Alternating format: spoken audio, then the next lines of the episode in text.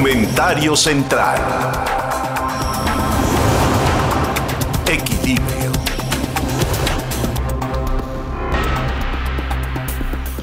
Este, este comentario lo quiero, lo quiero desahogar en función del apoyo que a veces nos podemos dar los medios de comunicación.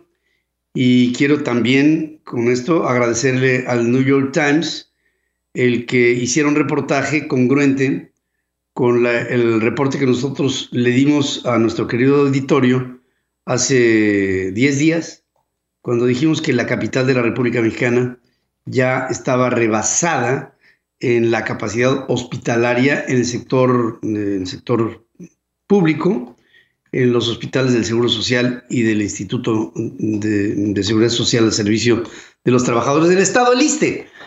Y, decíamos que, que, la saturación ya era completa cuando habíamos recabado y recibido información de médicos, de enfermeras, de paramédicos, de equipos administrativos de diferentes hospitales públicos en la capital de la República Mexicana y el entorno de la zona metropolitana. Y como respuesta, el señor López Gatel, junto con Claudia Sheinbaum y algunas otras autoridades, de la Secretaría de Salud empezaron a reportar con porcentajes, haciendo ver que lo que nosotros habíamos dicho estaba mal, que no, que sí tenían eh, espacio en, camas, terapia intensiva y respiradores en los hospitales, que en promedio daban entre el 72 y el 80% todavía de ocupación y una capacidad entre el 25 y el 20% que todavía estaban aptos para recibir gente en condiciones graves en terapia intensiva para eh, atenderlos como mandan las cosas. Nosotros vimos que no, que no era así y que incluso sabiendo los hospitales públicos que todo el sistema como tal estaba saturado, llegabas a un lugar enfermo de COVID y te decían, vete a otro hospital sabiendo que la recomendación de que se fuera a otro hospital haría que llegara a otro hospital que también estaría lleno. Y no solamente se enfrentaba por parte, se enfrenta por parte de los enfermos de COVID la, la penuria por estar en una condición grave o, o semigrave en función de la infección, sino que el sistema público de hospitales te manda a otros lados a sabiendas de que en esos otros lados también será rechazado. Había reportes de paramédicos que decían desde afuera de los hospitales, desde afuera, que tenían que esperar con sus pacientes adentro de las propias ambulancias porque pues, no, no, no había cupo. Y absolutamente literal, las autoridades de los hospitales estaban esperando a que muriera un paciente, así lo dijeron, ¿eh? a que muriera un paciente en terapia intensiva para utilizar su cama y el respirador y atender a otra persona. O sea, no era que pasara terapia media, no, era que muriera para llegar y atender a otra persona. Me imagino que también para que muriera, igual. El periódico The New York Times hace su propia investigación, llega a la misma conclusión que les informamos a ustedes y que eh, fue nuestra información desmentida por las autoridades hospitalarias de la capital de la República Mexicana y del Estado de México. Y llega a la conclusión de que en realidad sí, la saturación es completa y el sistema hospitalario se encuentra rebasado. Ya que sabemos que está rebasado y ya que sabemos que esto que se trató de negar acabó siendo verdad, lo que nos llegamos a preguntar es, ¿por qué mienten las autoridades? ¿Qué es lo que se obtiene al mentir? ¿Una imagen relativa de que están en control? ¿Una imagen de que tienen los indicadores en la mano y que saben reaccionar a tiempo? ¿Una imagen de que el señor López Gatel verdaderamente es un científico de pacotilla? ¿Eso es lo que quieren demostrar? ¿O quieren demostrar que estando los hospitales en esas condiciones de no saturación, el presidente se puede dar el lujo de salir a donde sea en sus giras de trabajo, porque el hombre sigue en campaña, cuando que sé que aquí también se lo reporté, que por ahí va a salir en algún medio internacional que llegó una partida de vacunas de China para ser aplicadas en un protocolo en México, mismas que el gobierno mexicano las tomó y las utilizó, las aprovechó para vacunar al presidente, a su familia, a su círculo de trabajo y se acabó las vacunas. Yo no voy en contra de que el presidente se vacune, por el contrario, iría a favor de que lo hiciera. Lo que no voy de acuerdo es a que lo haga en la oscuridad, aprovechando de un envío que sería aplicado en protocolo y el hombre pues no falló al protocolo porque pues los voluntarios de un protocolo, en este caso, fueron él y su propio gobierno. Bueno, si el presidente está vacunado, no dice que está vacunado bajo la idea de que es Superman y que puede él salir inopinadamente sin tapabocas, abrazando a la gente, no observando la sana distancia, no utilizando la mascarilla, no haciendo nada, esto te da no solamente el oprobio de la mentira, sino de las consecuencias de la mentira. Porque si tú dices que no hay bronca y que ahí la llevan, pues el mensaje que le estás dando a la población es de que las autoridades realmente no están en bronca y ahí la llevan. Y cuando llaman al confinamiento y dicen estamos en semáforo rojo, nadie les cree. Y la señora Claudia Sheinbaum rebasada y el presidente negando en la mañanera que estén rebasados en el sistema hospitalario. Y entonces, ¿qué es lo que pretenden? Asesinar a la gente con una información mal dada y malhadada. Eh, pretenden confundir a la población haciéndola, hacer la visita de las siete casas sin encontrar un lugar en donde haya cupo para la penuria de estar infectados del COVID, cuando la ola de la infección no solamente no se ha podido aplanar, como lo dijeron las autoridades, sino que hoy estamos en una elongación que nos pone en un máximo de contagios, cuando ni los contagios en números son reales, cuando ni las muertes en números son reales, cuando las autoridades te dicen una cosa cuando en realidad es otra, y se tiene que hacer una investigación desde el exterior para que se crea, porque si no fuera por lo que hicimos aquí y reportamos aquí y lo que hizo el New York Times, el resto de los medios de comunicación, que a lo mejor se permiten la duda, cuando dudan de la veracidad, vienen aclaraciones como la de Javier Alatorre, que tuvo que pedir una disculpa porque resulta que atacó al señor López Gatel haciendo ver que no creyeran en sus cifras, esto al principio de la pandemia, y que en el fondo el señor eh, Javier Alatorre tenía razón. No hay que creerle a las autoridades, sobre todo cuando sabemos que son malintencionados sus reportes. ¿En función de qué? Pues de su, no sé, a lo mejor relativa estabilidad, no lo sé, o de su relativo prestigio, eso sí sé que ya no tienen, pero del mal ejemplo que se da y que cuando verdaderamente estamos en un punto de máximo contagio, llegan estas cifras que hablan de que la cuarta transformación está conformada en la mentira la mentira que lleva a la desinformación y a la muerte de muchas personas. Es un lamento lo que está pasando en México por la pandemia y por un virus mayorcito, el virus de la cuarta T, que nos tiene a todos literalmente enfermos. Para que tengas el dato. En Central FM, Equilibrio. Fíjense que para que tengas el dato, científicos del Instituto Francis Crick y de la Universidad del College de, de Londres construyeron en laboratorio al timo, que es una glándula, es un órgano humano linfoide esencial para el sistema inmunitario utilizando células madre y un andamio de bioingeniería. Lo que se busca es contar con versiones artificiales de este órgano. Este, el timo está a un lado del corazón, detrás del esternón, y sirve justamente para ayudar al sistema inmunológico a través de células o linfocitos tipo T, que son maduros y que son funcionales y que sin ellos pues, simplemente nos moriríamos de cualquier cosa, de cualquier tipo de infección. No contar con las funciones de esta glándula, de este, de este timo, puede conducir a padecer una inmunodeficiencia grave en la que el cuerpo simplemente no puede combatir enfermedades infecciosas o llevar al sistema inmunitario a atacar por error a un tejido que resulta sano.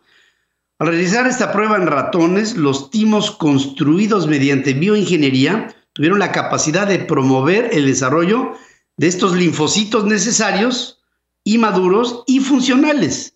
En otras palabras, ya estamos empezando a ver cómo se fabrican, se fabrican glándulas que después serán órganos completos. Y el día de mañana, dentro de X años, ya no se necesitará de trasplantes, sino que tomarás tus propias células y con esas propias células harás un corazón nuevo, o, o un músculo nuevo, o un hígado nuevo. Y me pregunto, ¿y un cerebro? Bueno, pues mientras que vemos lo del cerebro, para que tengas el dato, ya tenemos al timo. Y también les quiero decir, para que tengas el dato, el metrónomo, que es el clac, clac, clac, para llevar la, la pauta de la música, el metrónomo que utilizaba Ludwig van Beethoven, que fue de los primeros tras su patente en el año de 1815, es estudiado por investigadores de la Universidad Carlos III de Madrid para ver cómo fue que influyó en sus composiciones. Según lo que estudios previos habían señalado, el, dispositivo tenía un funcionamiento lento por una serie de defectos que habrían llevado a Beethoven a establecer marcas más rápidas que en la realidad proponía. Por esto es que la, ahora están comparando sistemáticamente las marcas metronómicas y las interpretaciones para lo que se requiere de conocimientos de física con el fin de modelar el metrónomo matemáticamente a través de análisis de datos de la propia música compuesta por Beethoven.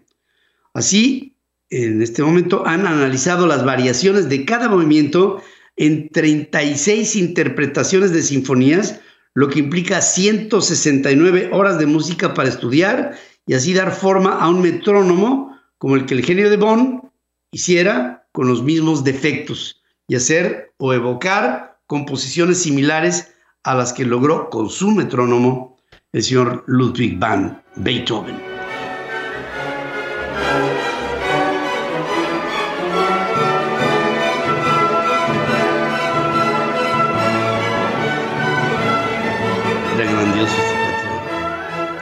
Bueno, científicos del Instituto Argelander de Astronomía de Alemania han observado por primera vez filamentos de gas, o sea, estructuras que rodean y que conectan galaxias y cúmulos galácticos con una longitud inferior a 50 millones de años luz. La estructura observada resultó sorprendentemente similar a las predicciones de las simulaciones hechas por computadora, lo que confirma algunas de las teorías sobre el origen y la evolución del universo. Indican que después del Big Bang, algunas partes de la nube generada eran más densas, ejerciendo fuerzas gravitacionales más altas, lo que habría dado origen, ahí vino la formación de estrellas, de planetas y en su conjunto de galaxias. Determinaron que en el transcurso de 13 mil millones de años se formaron grandes huecos sin materia con áreas intermedias donde miles de galaxias se agrupan en un espacio relativamente reducido. Es decir, Tú puedes volar por el universo y encontrar cientos de miles de millones de, kilómetros de nada. Nada. ¿Por qué? Porque los cúmulos de materia, las que podemos nosotros ver, no hablamos ni de la materia oscura, ni de ningún otro tipo de materia etérea que nosotros no podemos captar. Digamos, la materia como tal, la que nosotros entendemos, largo, ancho, profundidad de tiempo, esto, esto que tengo aquí enfrente de mí. Eh, puedes pasar millones de kilómetros sin ver nada, porque los cúmulos de materia se concentraron. Y esa concentración hace como especie de... Es como, es como si tuvieras campo y ciudad. Y se hubieran concentrado en las ciudades la población. Así pasó con la materia en el universo. Hay gran campo de vacío, de nada, y concentraciones de galaxias de cúmulos, de cuasares, de soles, de planetas y de lo que somos tú y yo, para que tengas el dato.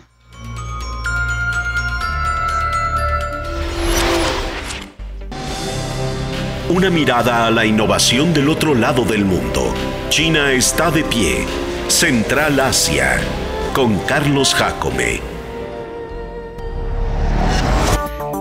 Y estoy con mi querido Carlos Jacome, del que hemos estado al pendiente. ¿Cómo nos ha tratado esta pandemia, mi querido amigo? Buenos días. Pedro, buenos días, qué gusto. Pues ya, nuevamente en circulación, gracias a Dios, y superando este virus con ganas y con entusiasmo como debe de ser. Es que estamos listos de nuevo. No sientes eso, me, impresionó mucho lo que me dijiste, que sentías como si tuvieras vidrios en el, en el, en el, pecho. Esta, esta sensación ya ya se te ha pasado y estás bien. Sí, ya, gracias ya. Ya nos estamos recuperando rápido y vamos muy bien. Qué bueno. Me da gusto y además te veo, digo, no es que, como decía mi padre, ¿no? Cuando, cuando le decían, oiga, don Pep, se ve usted muy bien de la cara, dice, pero no estoy enfermo de la cara, decía. Exacto. Así es. Era perfecto lo que decía don Pedro. Era perfecto, ¿verdad? Bueno, cuéntame que decía que lavaros para taparme la cara. Claro. bueno, pero bueno, pero de todas maneras, voy a volverlo a decir, te ves muy bien. ¿Qué me cuentas, querido Carlos? ¿Qué le podemos comentar al público? Pues una frase muy, muy importante que se publicó en estos días en el Diario del Pueblo. Eh, es, es, el diario oficial del partido.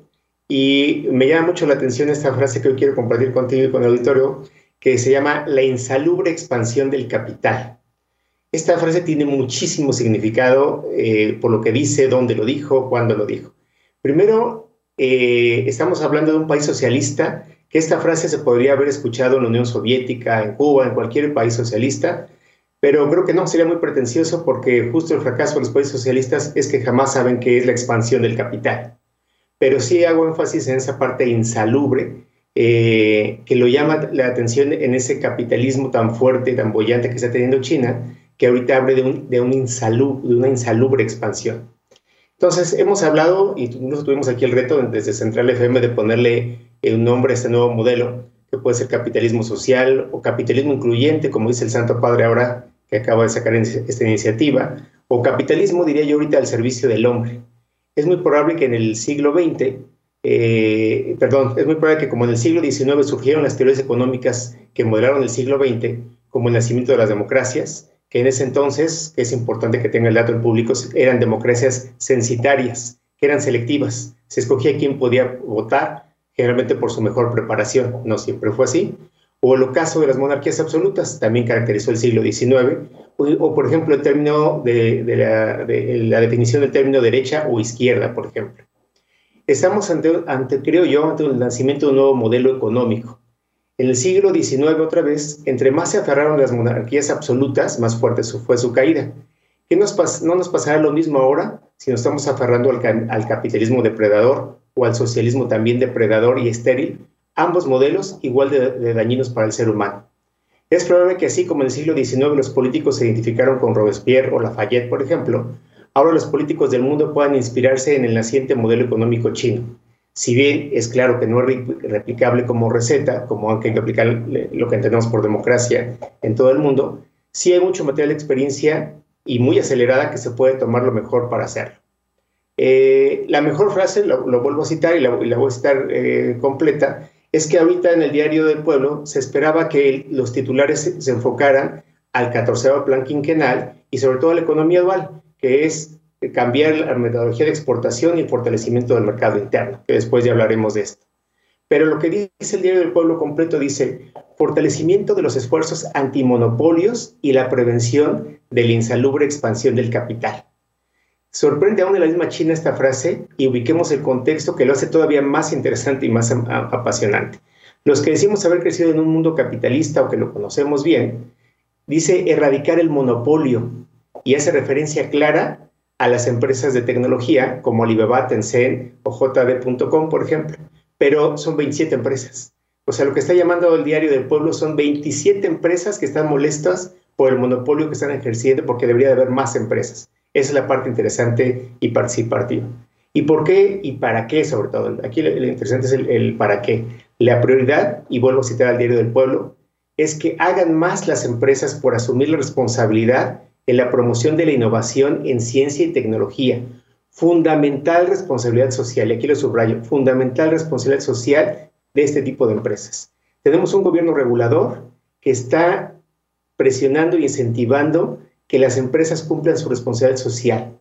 Y lo, y lo vuelvo a citar sexualmente por lo importante, porque fíjense la crítica que hace aquí. Dice, por estar demasiado concentrados en el éxito rápido y obsesionado con monetizar su gran base de usuarios, cuando lo que deberían hacer es invertir en innovación, tecnología y obtener mayores beneficios dentro de este sector.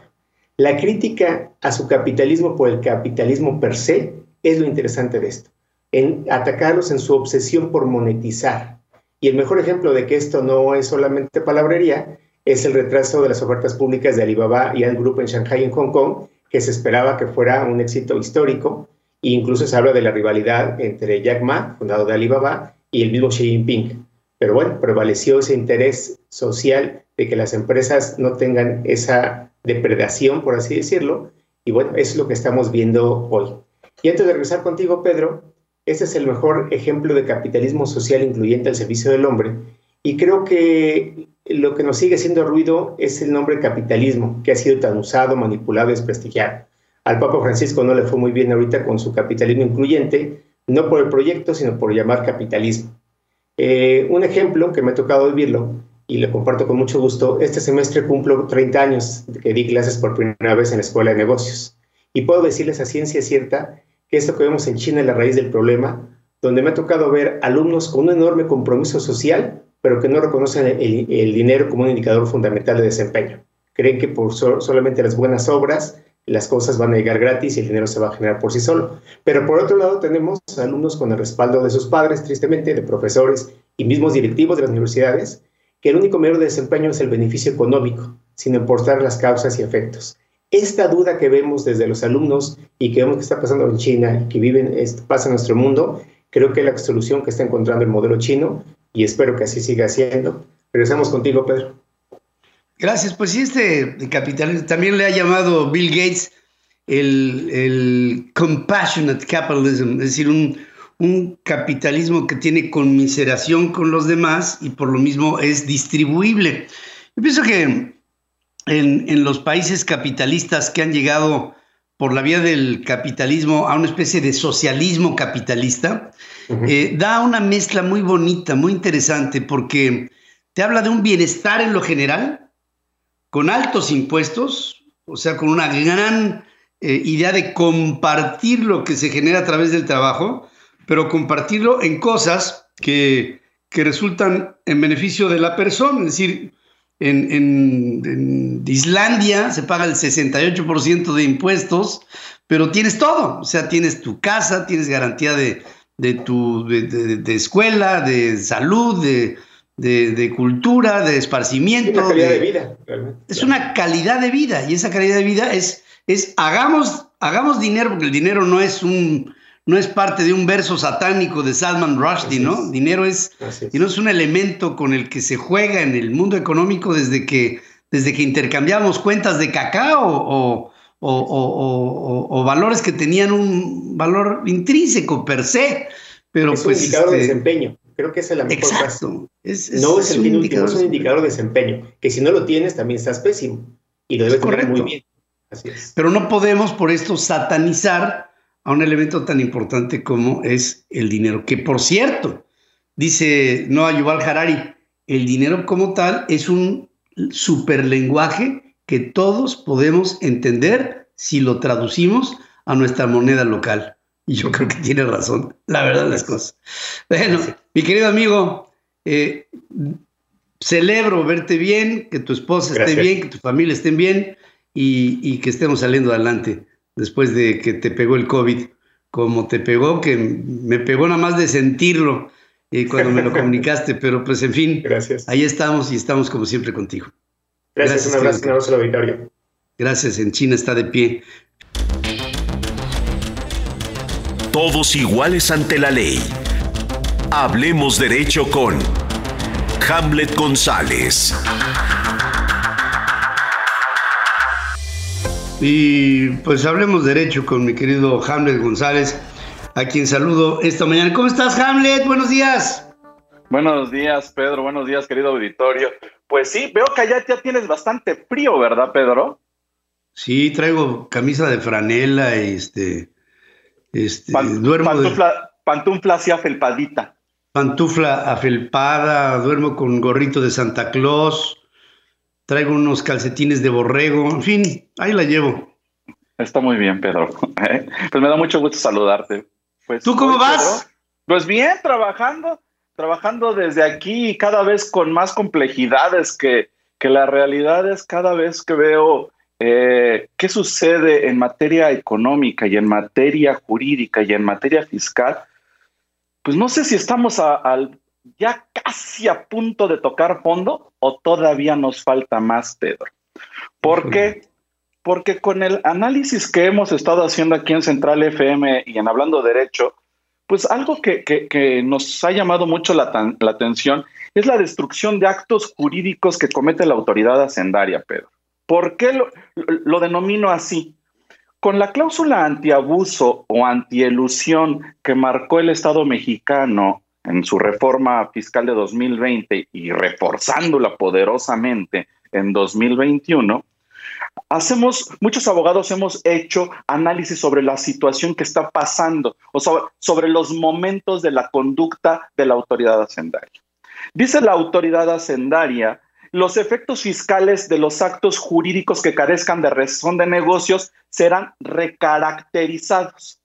A esa palabra le puse yo un gran análisis, Pedro. Cuando hablamos de recaracterización de un acto jurídico, yo hablo de la destrucción de un acto jurídico, ¿no? Porque pues en, nuestra, eh, en nuestro marco legal en México, desde nuestra supranorma, tratados internacionales y normas internas, pues todas las acciones jurídicas que se cometen en México, que se hacen en México, tienen que tener formalidad y fondo.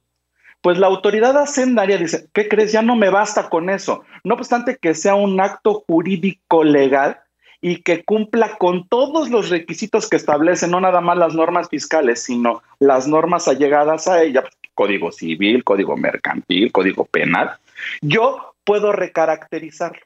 Cuando hablamos de recaracterización, Pedro, significa que van a destruir un acto jurídico que ya está, que ya hay plenitud en este acto jurídico.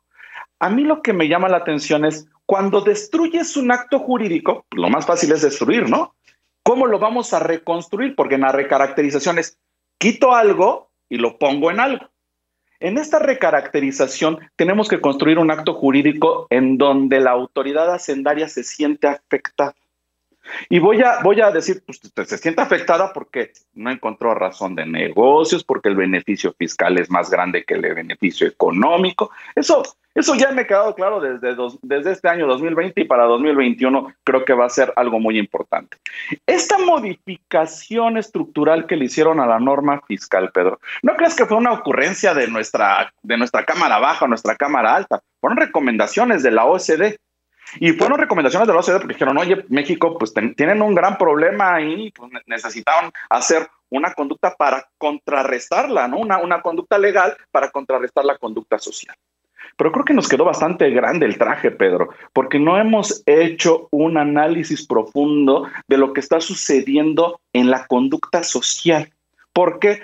Porque con el paso de los años, pues es cierto que la conducta social se ha ido ha ido creciendo en conductas atípicas o anormales y entonces el Estado dice, pues como ha crecido atípicamente la conducta social, pues yo saco más mis colmillos y hago más filosas mis leyes para intentar contrarrestar esta conducta.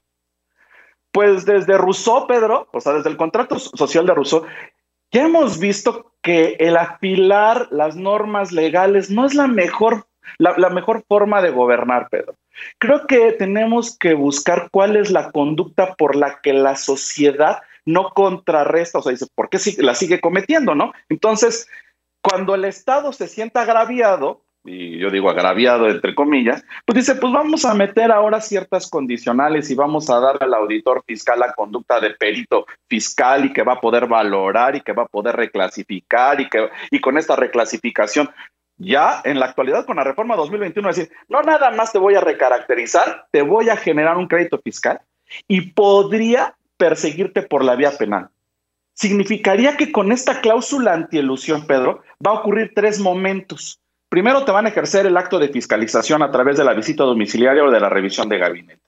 Después, el auditor va a determinar, pues sí, si es o no es de acuerdo a su discrecionalidad y a su conocimiento científico y a su conocimiento empírico. Se lo va a mandar, ¿a quién crees? A un comité que está integrado por gente de la Secretaría de Hacienda y por el SAT para que diga, a ver, vean si este muñeco, pues sí, sí lo hizo perfectamente bien. No creo que el comité va a decir, si el contribuyente está actuando de forma correcta, por favor, déjenle como está afectado en su contabilidad. Después de esto va a decir, ah, pero tenemos conductas que pueden ser en la reclasificación perseguidas por la especialidad de un delito de carácter fiscal. Entonces, ahora no nada más generarle un crédito fiscal, sino una conducta que puedes privarlo de la libertad. En esta, en, esta condicional, Pedro, que yo le llamo pues un pseudo fraude a la ley porque intentas utilizar la ley para cometer un acto fraudulento, pues la, la autoridad hacendaria creo que no ha hecho un análisis por qué la sociedad está generando esas conductas. Solamente afila más los dientes, saca más, le saca más filo al cuchillo, pero esa no es la solución. Ya, ya hemos visto con el paso de los años, desde la reforma estructural que se hizo en 1980 a la, a la política fiscal, a en la actualidad, que no, no ha mejorado nada, Pedro. Lo único que tenemos que hacer es entrar en un análisis del realismo sociológico de por qué la sociedad está cometiendo esas conductas como los países más desarrollados del planeta, ¿no? Los países más desarrollados del planeta, tú ves sus normas fiscales y dices, oye, pues sí tienes que contribuir al gasto público porque vas a recibir un beneficio. Ah, perfecto, contribuyo y recibo un beneficio. Entonces, en este análisis de, una autoridad que destruye actos jurídicos sin que tenga el sustento legal y que va en contra de cualquier Estado de Derecho en el mundo, Pedro, del mexicano, del internacional, del que tú quieras, le damos el poder a través de un artículo, de una norma, para poder decir, si tú quieres, considéralo, pero si tú no quieres, considéralo. Pero cuando la autoridad hacendaria en esta reclasificación de gastos o de razón de negocios, de beneficio fiscal, ve que los empresarios y los contribuyentes, no obstante que ya les sacó los dientes, ya les enseñó los dientes en las mañaneras, ya les enseñó los dientes en la, en la norma fiscal, en periódicos, en, en lo que tú quieras, no ha cambiado nada, creo que es cuando este pequeño órgano, lo le dicen en el bajo mundo, el triángulo de la muerte, ¿no? La UIF, el SAT y la Procuraduría Fiscal se tienen que sentar y decir, oye, pues creo que no está funcionando amedrentar al contribuyente, tenemos que buscar una conducta donde el contribuyente contribuya, no le arrebatemos, no es sacar los dos pesos de la bolsa izquierda y meterlos en la bolsa derecha, tenemos que esos dos pesos hacer que produzcan más, no que los cambiemos de bolsas, y el quitar y arrebatar no va a funcionar, y el reclasificar y generar grandes créditos fiscales y conductas en materia penal no nos va a ayudar, Pedro. Entonces, creo que tenemos que buscar otras formas para mejorar nuestra conducta fiscal y mejorar nuestra recaudación, Pedro. Sí, sí, sí. Además, este, yo creo que el, principio en el que estamos faltando, y hemos faltado por toda la vida, es que no hay confianza recíproca. Ni la autoridad confía en el ciudadano, ni el ciudadano confía en la autoridad. Cuando tú tienes esta relación maladada, nada va a funcionar, nada. Y todo se va a convertir en coercitivo y discrecional, que es un asunto todavía peor. Desafortunadamente. Querido amigo, como siempre, gracias. Gracias por tu presencia aquí. Gracias, Pedro. Gracias, querido auditorio. Muy buenos días. Gracias.